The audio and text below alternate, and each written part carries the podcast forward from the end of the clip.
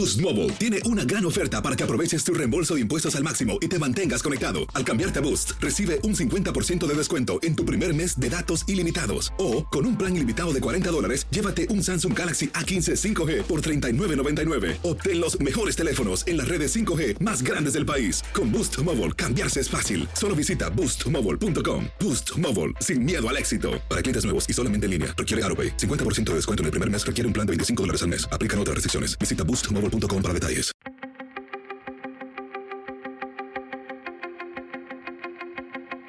Temas importantes, historias poderosas, voces auténticas. Les habla Jorge Ramos y esto es Contrapoder. Bienvenidos al podcast. Hace solo unos días en Colombia un hombre llamado Víctor Escobar se convirtió en la primera persona del país con una enfermedad no terminal en morir por eutanasia legal. Un día después, Marta Sepúlveda se convirtió en la segunda. Solo siete países tienen leyes que permiten la eutanasia y Colombia es el único país latinoamericano que la permite. Muchas religiones se oponen a la eutanasia y a la muerte médicamente asistida, pero no todos los religiosos están de acuerdo y por eso quise conversar con el reverendo Ignacio Castuera, pastor de la Iglesia Metodista en California. Reverendo Castora, gracias por estar aquí con nosotros. Y antes de comenzar a discutir exactamente lo que ocurrió, quiero solo recordarle que en los últimos días hubo dos colombianos que recibieron, gracias a las cortes en su país, la posibilidad de, morir a través de la eutanasia. Pero explíquenos primero, ¿cuál es la diferencia entre la eutanasia y la muerte médicamente asistida? Bueno, la eutanasia no siempre tiene la participación activa de la persona que muere. Muchas veces, muchas veces, este, bueno, lo hacemos todo el tiempo con, con, nuestras mascotas, con perritos, gatitos y todo eso, les hacen eutanasia. El, gato, el perro no tienen nada que decir. Y muchas, muchas personas también eh, así eh, se les ha hecho a través de la historia eh, en formas um, uh, innecesarias, ¿no? En el caso de la muerte asistida por un médico, el, deseo de la persona de tener una muerte con dignidad es central a, ese acto. Y entonces eh, los médicos simple y sencillamente ah, ayudan a la persona a, facilitar ese paso. Ah, así es que, y el suicidio también quiero que distinga a las personas eso, porque el suicidio eh, la mayor parte del tiempo de las veces tiene que ver o con personas que están mal en su mente, que no están bien, ah, o personas que están muy enojadas. Ah, yo en la, en la, iglesia, a través de los 50 años de ministerio que tuve, me tocó ver varios suicidios y, la mayor parte del tiempo era una variación de si o estaba enferma psicológicamente la persona o estaba bastante... Uh, eh, sentida con otras personas en su familia o en la sociedad y se suicidaban. la muerte asistida por, por un médico es, es, pacífica, eh, es, deseada por muchas personas que están sufriendo mucho. Actualmente hay siete países en el mundo donde se acepta la eutanasia. Son Bélgica, Canadá, Colombia, Luxemburgo, Holanda, Nueva Zelanda y España. Ya hay varios casos en, algunos estados de, Australia. Eh, reverendo, quisiera que, que nos explicara si alguien desea morir, desea tener ayuda para morir médicamente, ¿qué hace?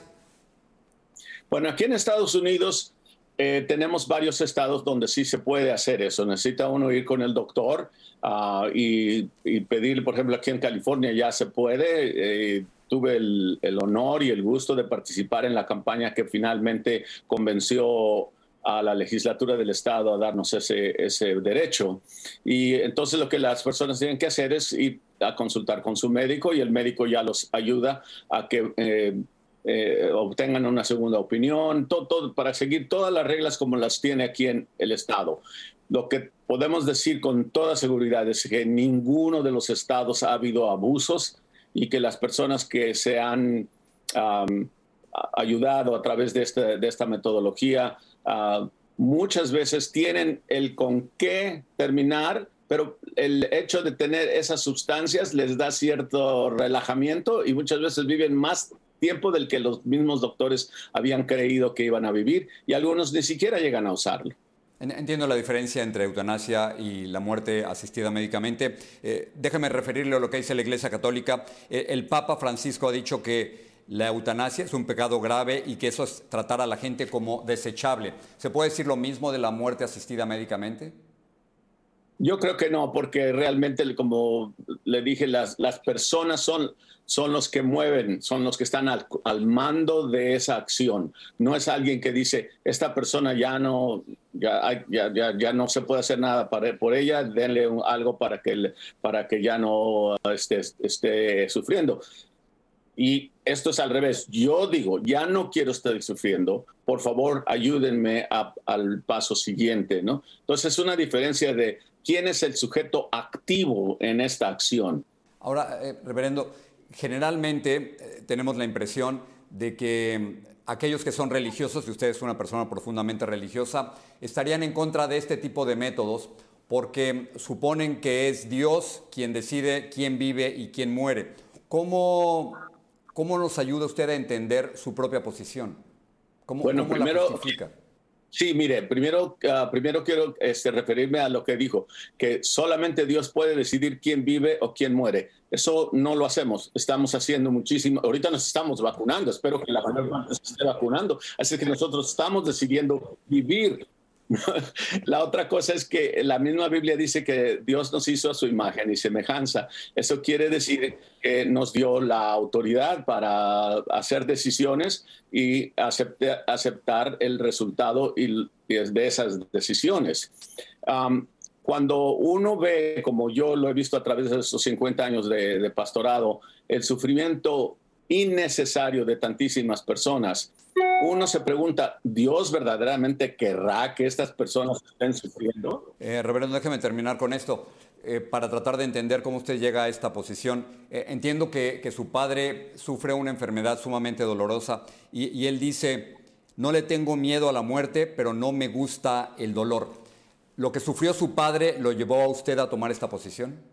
Ah, simple, ah, ayudó un poco, pero no, yo ya tenía esa posición antes de eso y mi padre y yo hablamos mucho sobre eso a través de los años. Interesantemente, mientras más anciano se volvía mi padre, menos miedo le tenía a la muerte, aún antes de que tuvo los problemas que tuvo. Realmente mi padre este, tenía, tuvo problemas solamente el último año de su vida, viviendo con oxígeno y una vida que él no, no quiso aceptar. Y afortunadamente se, pudo, hacer lo que él quiso, que él, rehusó comer, eh, tomar agua, etcétera, etcétera. Y hubo manera de proveerle con eh, elementos para, no para que para que muriera. Él murió hasta cierto punto como consecuencia de la falta de, de alimento y de agua, pero no sufrió.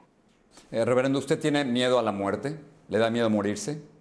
No, mientras más, igual como con mi padre, mientras, mientras más ah, grande soy, ahorita ya tengo 80 años, este, y ya no, este, creo yo que cuando era un poco más joven no quería morir joven, pero no estoy seguro que le tenía miedo a la muerte, en parte porque como, como creyente en Dios, ah, creo yo que como decía San Pablo, sea que muriéramos, o sea que vivamos o que muramos, somos del Señor. No tengo los específicos de qué es la vida después de la muerte, pero eh, tengo la confianza en un Dios cariñoso, un Dios tierno, que de alguna manera ha de tener algo para, los, para todos, no nada más para los que creemos en Dios, sino para toda, para toda la humanidad. Se lo agradezco muchísimo. Gracias por esta conversación tan honesta, tan difícil. Se lo agradezco.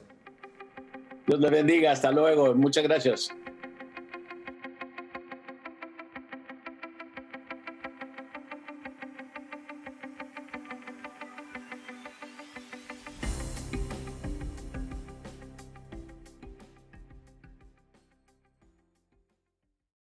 Boost Mobile tiene una gran oferta para que aproveches tu reembolso de impuestos al máximo y te mantengas conectado. Al cambiarte a Boost, recibe un 50% de descuento en tu primer mes de datos ilimitados. O, con un plan ilimitado de 40 dólares, llévate un Samsung Galaxy A15 5G por $39.99. Obtén los mejores teléfonos en las redes 5G más grandes del país. Con Boost Mobile, cambiarse es fácil. Solo visita boostmobile.com. Boost Mobile, sin miedo al éxito. Para clientes nuevos y solamente en línea, requiere AroPay. 50% de descuento en el primer mes requiere un plan de 25 dólares al mes. Aplican otras restricciones. Visita Boost Mobile para detalles.